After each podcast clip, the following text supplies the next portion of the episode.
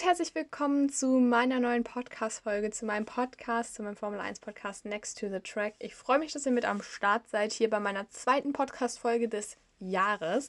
In den letzten Folgen ging es immer mal wieder darum, dass wir über den Rennkalender gesprochen haben und diese Folge soll es mal wieder ja, um ein neues Thema quasi gehen. Und zwar habe ich mir gedacht, wäre es doch mal interessant, auf jeden Fall auch über die Teamduelle zu sprechen.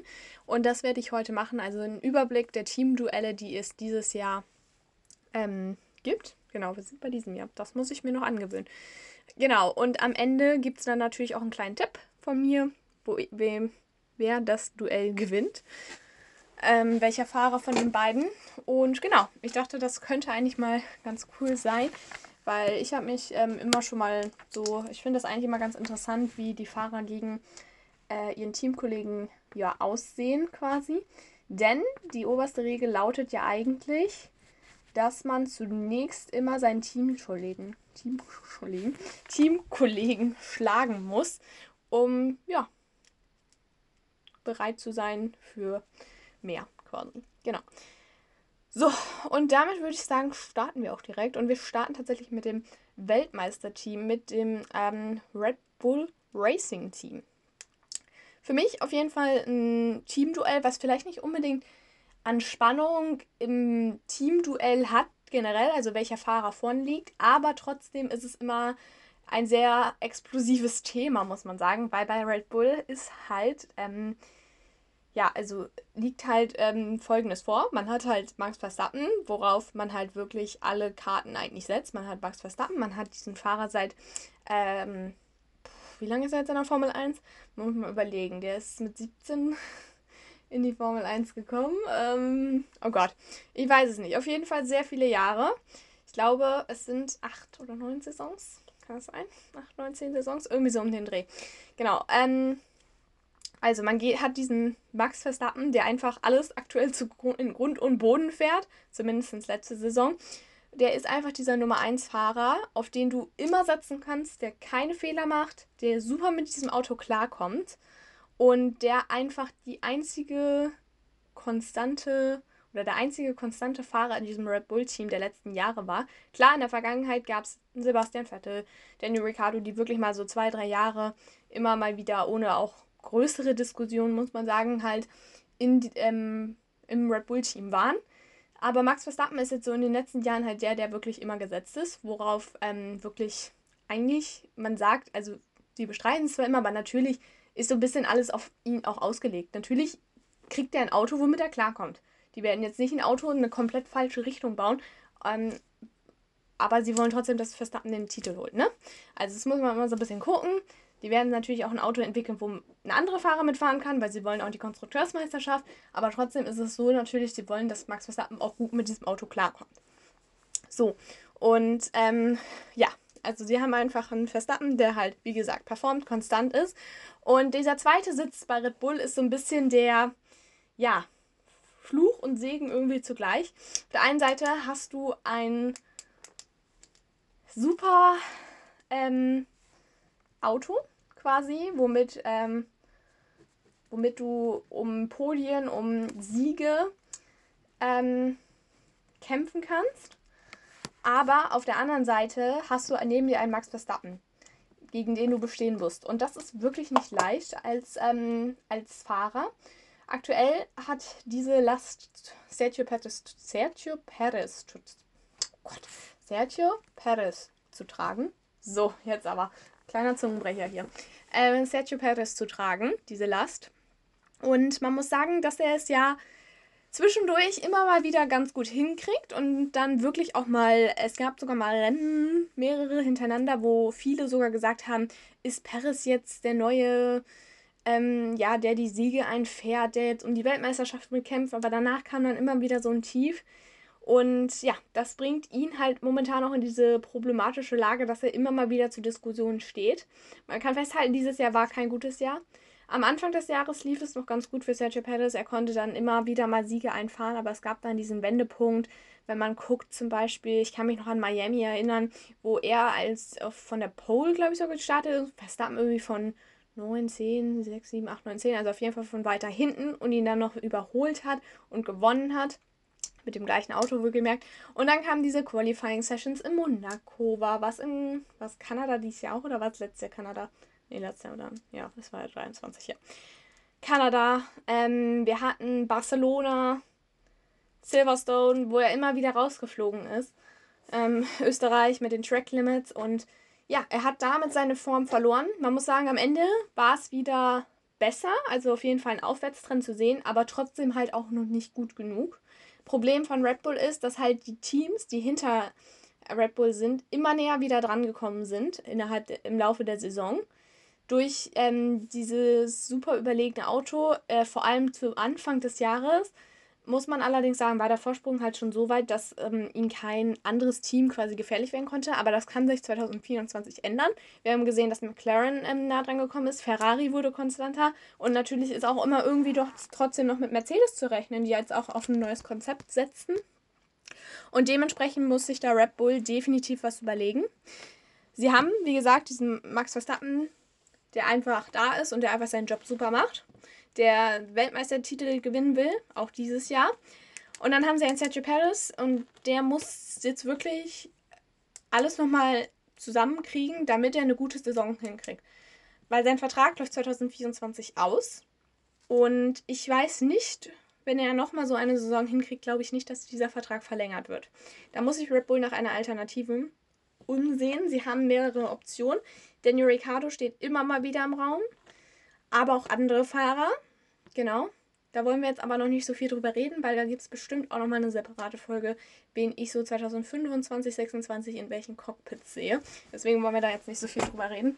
Aber trotzdem muss sich Sergio Perez das auf jeden Fall klar machen. Ich glaube, er macht sich das auch klar und muss wirklich von Anfang an mit dabei sein und so nah wie es geht am Max Verstappen dran sein. Das wird dieses Jahr, glaube ich, erstmal das Ziel. Und wenn er das schafft in den ersten Rennen, dann kann er sich das Ziel setzen, auch wirklich ihn zu schlagen, vielleicht nochmal, so wie er es am Anfang, am Anfang des Jahres getan hat. Vor allem natürlich auf Stadtkursen, die ihm echt gut gelegen haben, muss man sagen. Saudi-Arabien war auf jeden Fall gut unterwegs, Baku war er gut unterwegs. Ja, aber er muss halt gucken, dass er, wie gesagt, wirklich diese Konstanz reinkriegt, weil wir haben in der Vergangenheit gesehen, Red Bull ist da halt, muss man sagen, gnadenlos. Also wenn das nicht passt und wenn sie merken, dass sie Punkte verlieren und die anderen aufschießen, dann können sie sich auch ganz schnell nach einer Alternativen umsehen. Es gibt Liam Lawson, der wartet auf ein Cockpit. Ich weiß nicht, ob es für ihn die beste Idee ist, ähm, sich neben Max Verstappen direkt zu setzen ins Red Bull, aber auf jeden Fall eine Lösung wäre es. Aber natürlich gibt es auch noch andere. Und ähm, ja, Red Bull ist, ähm, hat auch in der Vergangenheit immer mal wieder Fahrer rausgeschmissen, auch innerhalb der Saison. Letzte Saison war es Nick de Vries, den es getroffen hat. Es hat aber auch schon mal andere Fahrer getroffen, die dann das Cockpit übernommen haben, obwohl der Vertrag zum Beispiel noch gelaufen wäre. Es war Pierre Gasly, Alex Albon, die alle nicht mit diesem Red Bull gut klarkamen, muss man sagen. Und es echt ja, schwierig hatten, auch gegen Max Verstappen.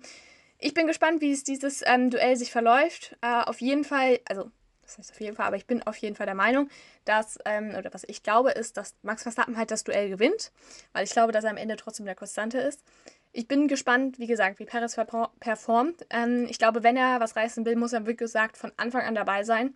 Und das wird für ihn äh, super wichtig sein. Und wenn er das schafft, ähm, dieses Jahr durchzuhalten, dann weiß ich nicht, ob seine Zeit bei Red Bull unbedingt weitergeht. Vielleicht noch ein Jahr, so zur Überbrückung, um dann noch einen anderen Fahrer zu holen. Aber ich glaube nicht, dass er da eine lange Zukunft haben wird. Ich glaube, da wird es dann eher vielleicht nochmal Richtung andere Teams gehen. Aber wenn er dieses Jahr nochmal gut performt, hat er auf jeden Fall Chancen, dann auch sich da noch gute Möglichkeiten ja, zu erfahren, quasi. Genau. So, also, das war so ein bisschen Red Bull, was ich glaube, wie es so in diesem Teamduell aussieht. Wir kommen jetzt zu dem nächsten Team und zwar zu einem der Verfolgerteams von Red Bull die haben sich dieses Ziel auf jeden Fall auch diese Saison gesetzt. Äh, für mich muss ich sagen, mit vielleicht einem anderen Teamduell das spannendste zu sehen im Feld. Und zwar ähm, geht es dabei um äh, McLaren. Äh, für mich McLaren ähm, ein sehr, sehr, sehr interessantes, interessant, interessantes und spannendes Duell. Also für mich sogar vielleicht fast das interessanteste weil ähm, man einfach zwei Fahrer hat, mit Lando Norris und Oscar Piastri, die beide super jung sind, muss man sagen. Also super nicht, aber sehr jung sind auf jeden Fall. Ähm, auf der einen, also sie sind ja sogar quasi fast gleich alt. Ich glaube, Oscar Piastri ist ein Jahr jünger, obwohl man sagen muss, dass Lando Norris natürlich schon mehr Erfahrung hat. Der geht in seine, ich glaube, sechste Formel 1-Saison, während Oscar Piastri in seine zweite geht. Aber man hat zwei hungrige Fahrer, die jetzt wirklich auch für Podien und Siege kämpfen wollen, vielleicht sogar um die Weltmeisterschaft. Und das muss man ähm, bei McLaren liefern. Man muss diesen beiden Fahrern ein Auto liefern, womit sie um diese Podien und Siege kämpfen können, um wichtige Punkte kämpfen können, um vielleicht in der Konstrukteurswertung noch einen Tabellenplatz nach oben zu klettern auch und um auch Max Verstappen das Leben schwer zu machen. Genau, also das muss McLaren erstmal schaffen. Und ich glaube dann, wenn man auch wirklich ein sehr, ja, wettbewerbsfähiges Auto hat, äh, kann es sehr, sehr spannend werden zwischen Lando Norris und Oscar Piastri.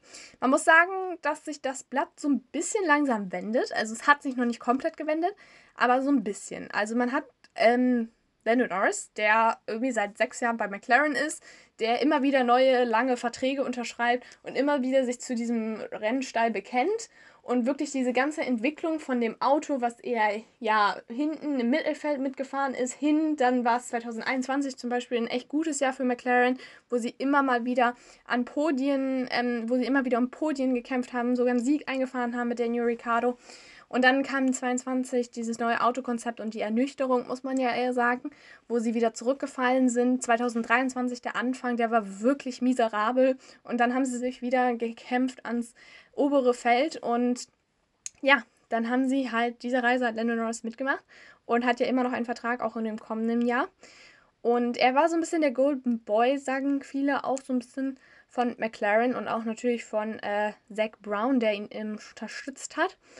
Doch nun kommt halt ein junger Australier, nämlich Oscar Piastri, der ihm so ein bisschen den Rang abgelaufen ist, muss man sagen. Vor allem im Qualifying, im Rennen nicht unbedingt, muss man sagen. Im Rennen sieht man schon, dass Lando Norris stärker ist.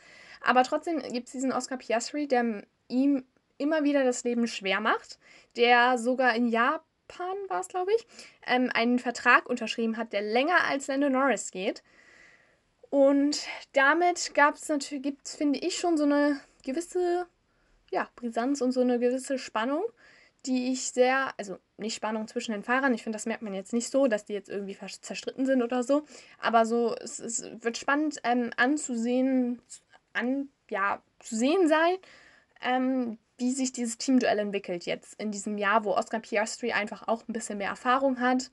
Ähm, ja, ich glaube, was vielleicht auch wichtig ist, ähm, auch Lando Norris, ist, äh, eigentlich einen Sieg zu holen. Also das muss McLaren ihn, schuldet ihm McLaren eigentlich auch in gewisser Weise, dass sie ihm ein siegfähiges Auto hinstellen. Ich glaube, für ihn persönlich wäre es auch wichtig, dass er vielleicht vor Oscar Piastri gewinnt. Oscar Piastri hat, Oscar Piastri hat beispielsweise ja schon den Sprint gewonnen. Ich glaube, für Lando Norris wäre es einfach wichtig, dass er jetzt auch mal äh, ein Rennen gewinnt, damit er nicht dieser ewige Zweite bleibt der Formel 1. Ich glaube schon, dass er dazu in der Lage ist. Er hatte halt in den letzten Jahren entweder Pech oder halt einfach nicht das Auto dafür. Und dann muss man halt auch sich den Punkt angucken, was haben die beiden zu verlieren gegenseitig. Also man hat einen Oscar Piastri, der letztes Jahr, also in seiner ersten Saison, eigentlich gar nichts zu verlieren hatte. Der hatte ein, ein gutes Auto, am Anfang nicht das Beste, aber am Ende, ähm, in, zu einem, zum, ja, zur Sommerpause ein gutes Auto, womit er fahren konnte. Er hat ähm, tolle Leistungen gebracht, immer mal wieder gute Momente gehabt, gute Starts und so weiter. Und ja, dann haben wir da ein ähm, Lando Norris, der schon lange in diesem Team ist und aufpassen muss, dass er halt sich nicht selber in zu viele Fehler treibt oder sich äh, durch Oscar Piastri in zu viele Fehler treiben lässt. Daniel Ricciardo hat er immer geschlagen. Äh, man muss sagen, Carlos Sainz war ja auch relativ nah dran und das war ja sogar in seinen ersten beiden Saisons. Und jetzt hat er dann Oscar Piastri, der ihn so ein bisschen, der ihm halt näher kommt. Und da muss er aufpassen, dass er nicht ähm, bei diesen Fehlern bleibt, ähm, hat, diese Fehler hat, die er im Qualifying beispielsweise dieses Jahr öfter mal gezeigt hat. Und dann so eine gewisse ja, Konstanz quasi mit reinbringt. Ähm, ich glaube einfach, dass beide ähm, in gewisser Weise natürlich was zu verlieren haben. Also Norris hat natürlich diese, zu verlieren, dieses Potenzial, dass er ein Weltmeister ist. Also viele sehen ihn als Weltmeister an. Er wird hochgehandelt bei Red Bull. Wenn er irgendwie das verliert gegen Oscar Piastri, dann ist er nicht mehr so der, das, der, der in der Formel 1 äh, ja, zu Red Bull zum Beispiel wechselt. Und Oscar Piastri hat natürlich auch was zu verlieren in gewisser Weise. Ist nicht mehr seine Rookie-Saison. Er muss zum Beispiel das Reifenmanagement definitiv in den Griff bekommen und ähm, muss auch dann vielleicht ein bisschen ja konstanter an Lando Norris dran sein. Ich finde, das hat man vor allem am Ende der Saison gemerkt. Da war natürlich auch manchmal ein bisschen Pech dabei, aber trotzdem hat es dann immer mal wieder da gefehlt und dann waren es da mal fünf Plätze, die er hinter war. Also das muss er noch ein bisschen zusammenkriegen, diese Konstanz, dieses mit dem Reifenmanagement, das hängt ja auch so ein bisschen damit zusammen. Aber trotzdem glaube ich, dass es einfach ähm, sehr spannend zu sehen sein wird, dieses ähm, ja diese beiden Fahrer zu sehen, weil ich finde, man hat auch sehr unterschiedliche Charaktere. Also Norris ist ja so ein bisschen der Ehrliche, der auch sehr hart zu sich selber ist, wenn er was, wenn er Mist baut, was ich auch nachvollziehen kann auf jeden Fall. Ähm, ist auch immer lustig drauf und kann auch mal einen Spaß mitmachen. Und Oscar Piastri ist sehr ruhig, muss man sagen. Also du hörst ihn nicht so viel, aber wenn er halt performt, siehst du ihn. Und deswegen bin ich sehr, sehr gespannt, wie dieses Duell, ja, weitergehen wird, wie es dieses Duell äh, ausgehen wird. Ähm, insgesamt bin ich deswegen auch sehr unentschlossen, muss ich sagen, wer dieses Duell gewinnt und kann mich da gar nicht so richtig festlegen. Ähm, ich habe mal so eine kleine Bedingung mit eingeführt. Also ich sage, dass Lando Norris der Duell, Team-Duell-Sieger wird, wenn Oscar Piastri das nicht mit dem Reifenmanagement verbessert. Also wenn man in den ersten Rennen sieht, dass er trotzdem im Reifenmanagement immer noch ein bisschen Probleme hat, glaube ich, dass Lando Norris, weil da werden die Punkte eingefahren, eher die Chance hat, das Team-Duell zu gewinnen. Wenn es aber äh, Oscar Piastri das besser hinkriegt, glaube ich, dass es enger sein wird. Ja, genau. Das sind so ein bisschen meine ja, Gedanken zum McLaren-Team. Jetzt machen wir eine ganz kurze Pause und dann reden wir noch über die drei verbleibenden Teams, weil heute gibt es ähm, die ersten fünf Teams, ähm, die ersten fünf Teamduelle und in der nächsten Podcast-Folge machen wir dann mit den anderen fünf Teamduellen weiter. So, hallo und herzlich willkommen zurück zu meiner Podcast-Folge, zu meinem Podcast Next to the Track. Ich freue mich, dass ihr noch mit am Start seid. Wir reden ein bisschen über die Teamduelle der kommenden Saison nach äh, Red Bull und McLaren, also eines der Spitzenteams, gehen jetzt in der Konstrukteurswertung tatsächlich ein bisschen weiter runter und wir kommen nämlich zu Alfa Romeo. Ähm, Alfa Romeo ist für mich so ein Teamduell, wo ich sage, das ist jetzt nicht, das erwarte ich jetzt nicht mit größter Spannung weil man muss sagen, dass der Fokus da auch nicht so unbedingt drauf liegt. Ähm, genau. Und ich finde, dass beide Fahrer auch so ein bisschen in der gleichen Situation stecken.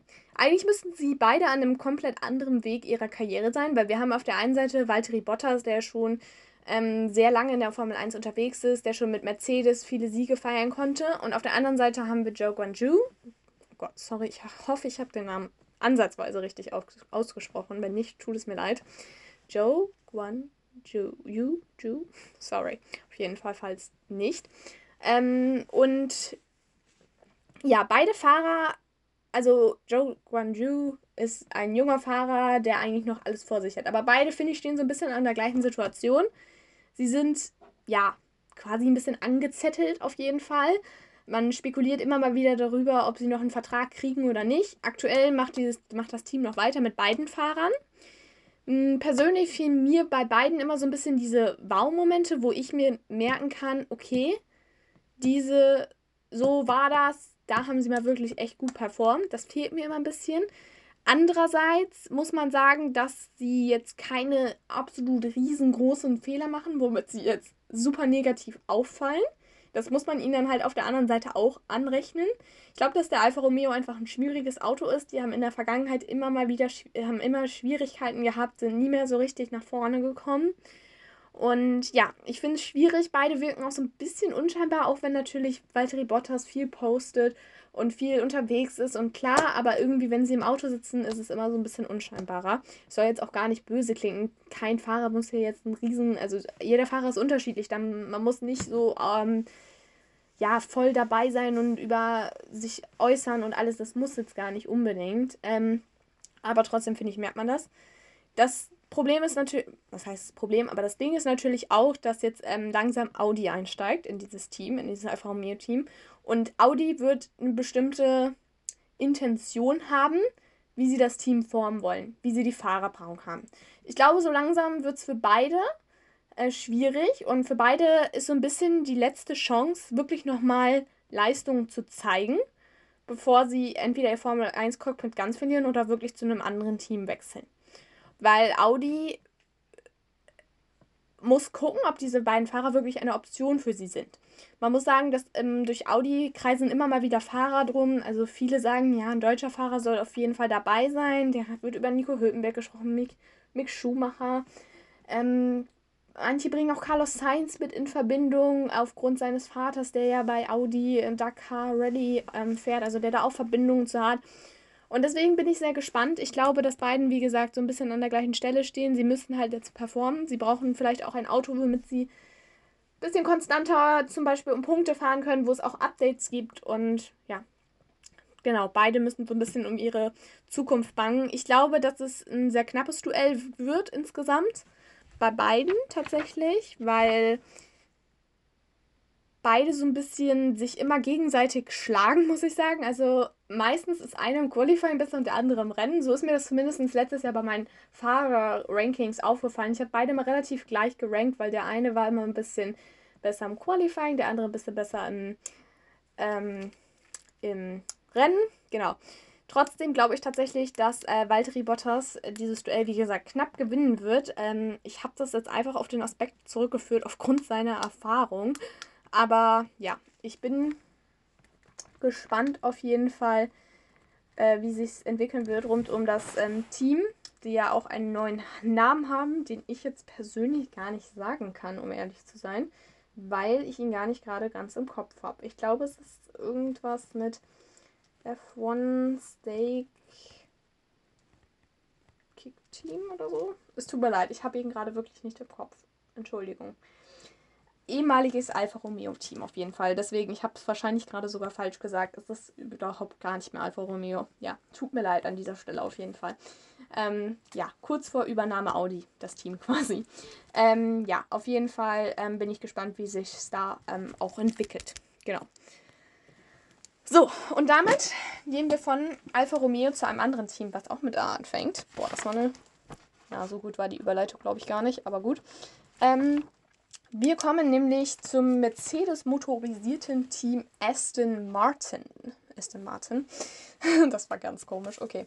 Ähm, Aston Martin hat sich ähm, diese Saison oder letzte Saison, muss man ja sagen, wirklich stark verbessert. Sie sind dabei, jetzt um Punkte zu kämpfen, anfangs der Saison und auch am Ende sogar um Podien. Und das war auf jeden Fall, glaube ich, schön mit anzusehen für viele Fans. Und man muss sagen, dass sie mit Fernando Alonso einen Fahrer haben, der wirklich Leistung bringt. Äh, auf der anderen Seite hat man einen Lance Stroll, über den immer öfter mal gesprochen wird. Mm, man hat immer so ein bisschen, er ist immer oft angezettelt und oft wird gefragt, verdient er halt seinen Platz in der Formel 1? Ähm, insgesamt glaube ich halt einfach, aktuell sind einfach Fahrer in der Formel, sind die Fahrer in der Formel 1 und in irgendeiner Weise werden sie sich schon, ja, sich, ja, verdient haben. Klingt ein bisschen doof, finde ich, weil das passt irgendwie auch nicht so. Aber in irgendeiner Weise sind sie halt dazu gekommen, weil sie in der Vergangenheit halt auch irgendwas mal geleistet haben. Und da kann man sich dann drüber streiten, äh, ob das genug war, um in der Formel 1 zu sein. Das Thema möchte ich jetzt eigentlich auch gar nicht unbedingt anschneiden, muss ich sagen. Deswegen insgesamt muss man sagen, dass Stroll halt immer so ein bisschen angezettelt wird und man muss sagen, ist viel, oft ist natürlich auch recht, aber trotzdem gibt es auch Momente, wo er was Gutes gemacht hat, also wo er mal Punkte eingesammelt hat oder in seinen Rookie-Saisons auch mal auf dem Podium stand, soweit ich das richtig auf dem Schirm habe. Und ja, deswegen glaube ich, dass es schon noch ähm, gut ist, dass er da fährt. Ich glaube, dass es zwischen ihm und Alonso auch ganz okay läuft, muss man sagen. Trotzdem wird er, wie gesagt, halt immer mal wieder gefragt und immer wieder kommen so Berichte auf. Ähm, es gab ja auch mal dieses Gerücht, dass er irgendwie aufhören will und Tennis spielen will. Also ja, ähm, ich glaube einfach, dass er sich das Ziel setzen muss selber, dass er sich diese Saison wirklich nochmal verbessert, anstrengt und vielleicht auch nicht so, so wenig wie möglich negativ auffällt. Ich glaube, das ist für einen Fahrer immer gut, wenn man so wenig wie möglich negativ auffällt. Und ja, ich bin auch gespannt, wie es ähm, bei Fernando Alonso aussieht, weil zwischendurch hatte ich mal so ein bisschen das Gefühl, dass Fernando Alonso so ein bisschen die Lust an der Formel 1 verloren hat. Ich weiß nicht, ob ich damit die Einzige war, aber als zum Zeitpunkt, als es für Aston Martin nicht so gut lief, da Richtung ähm, Austin war das, glaube ich, auch so, da wirkte er so ein bisschen unscheinbar, so ein bisschen, er hat sich nicht, man hat ihn nicht viel gehört, muss man sagen. Ähm, und deswegen war ich ein bisschen verwirrt, aber am Ende der Saison kam er dann nochmal wieder mit seinem super Überholmanöver, zum Beispiel in Brasilien gegen Sergio Perez, womit er sich, er das, womit er sich das Podium sicherte. Und deswegen glaube ich, dass es insgesamt trotzdem natürlich ein gutes Duell werden kann.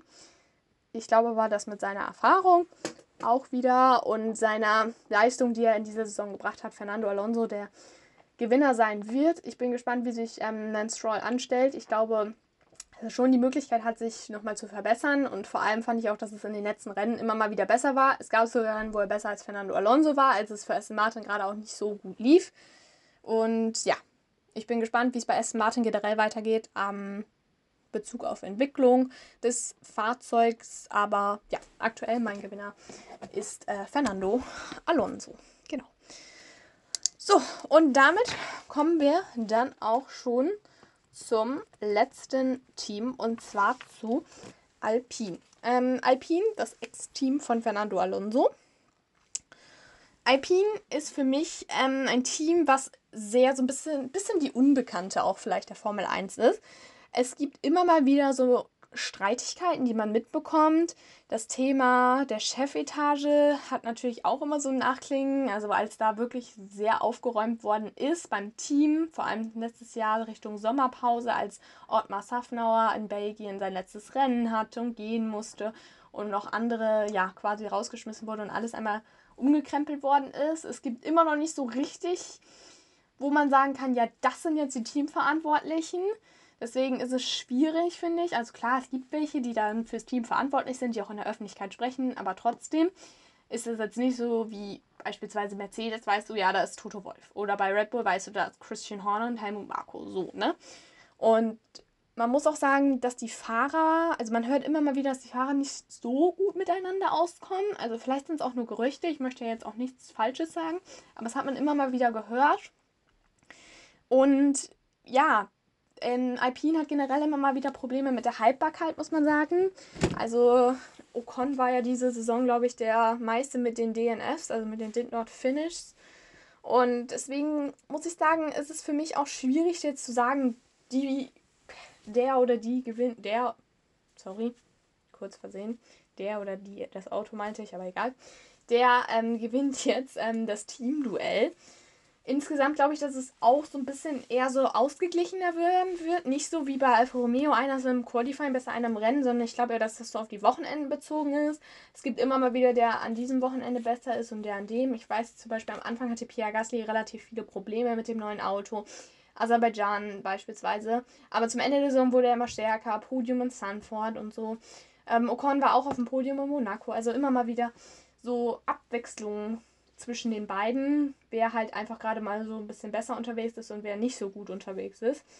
Ähm, das muss man, das liegt natürlich auch in gewisser Weise daran, dass viele halt, oder beide, relativ viele Fehler machen. Also ich will jetzt gar nicht sagen relativ viele, aber halt immer mal wieder Fehler machen, die halt auffallen. Ich weiß noch, Pierre Gasly war in Katar, glaube ich, mit Sergio Perez irgendwie der Track Limits König da.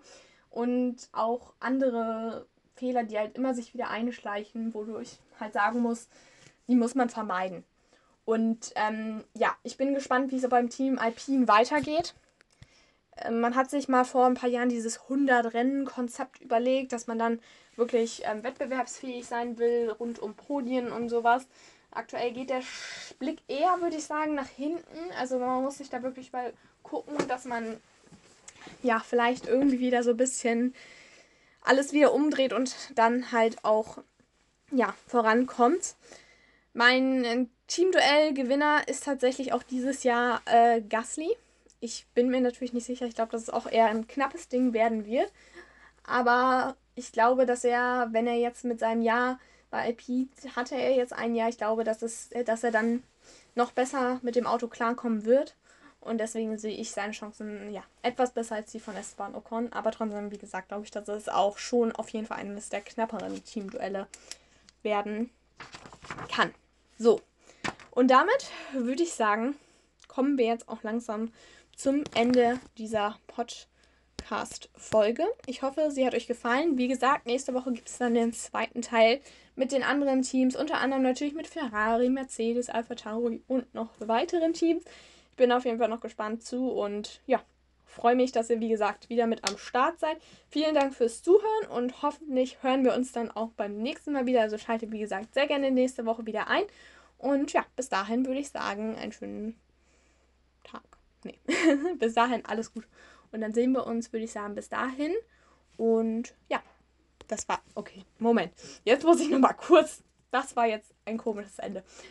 So, wir wiederholen jetzt einfach nochmal. Wir machen einfach nochmal von vorne. Genau. Wahrscheinlich hört sich das eh gerade niemand mehr an, das Ende, weil man das eh nicht mehr hören will. Aber ich sage jetzt trotzdem nochmal. Ähm, ja, vielen Dank, wie gesagt, fürs Zuhören. Und dann hören wir uns hoffentlich nächstes Mal wieder. Und ich würde sagen, bis dahin. Tschüss.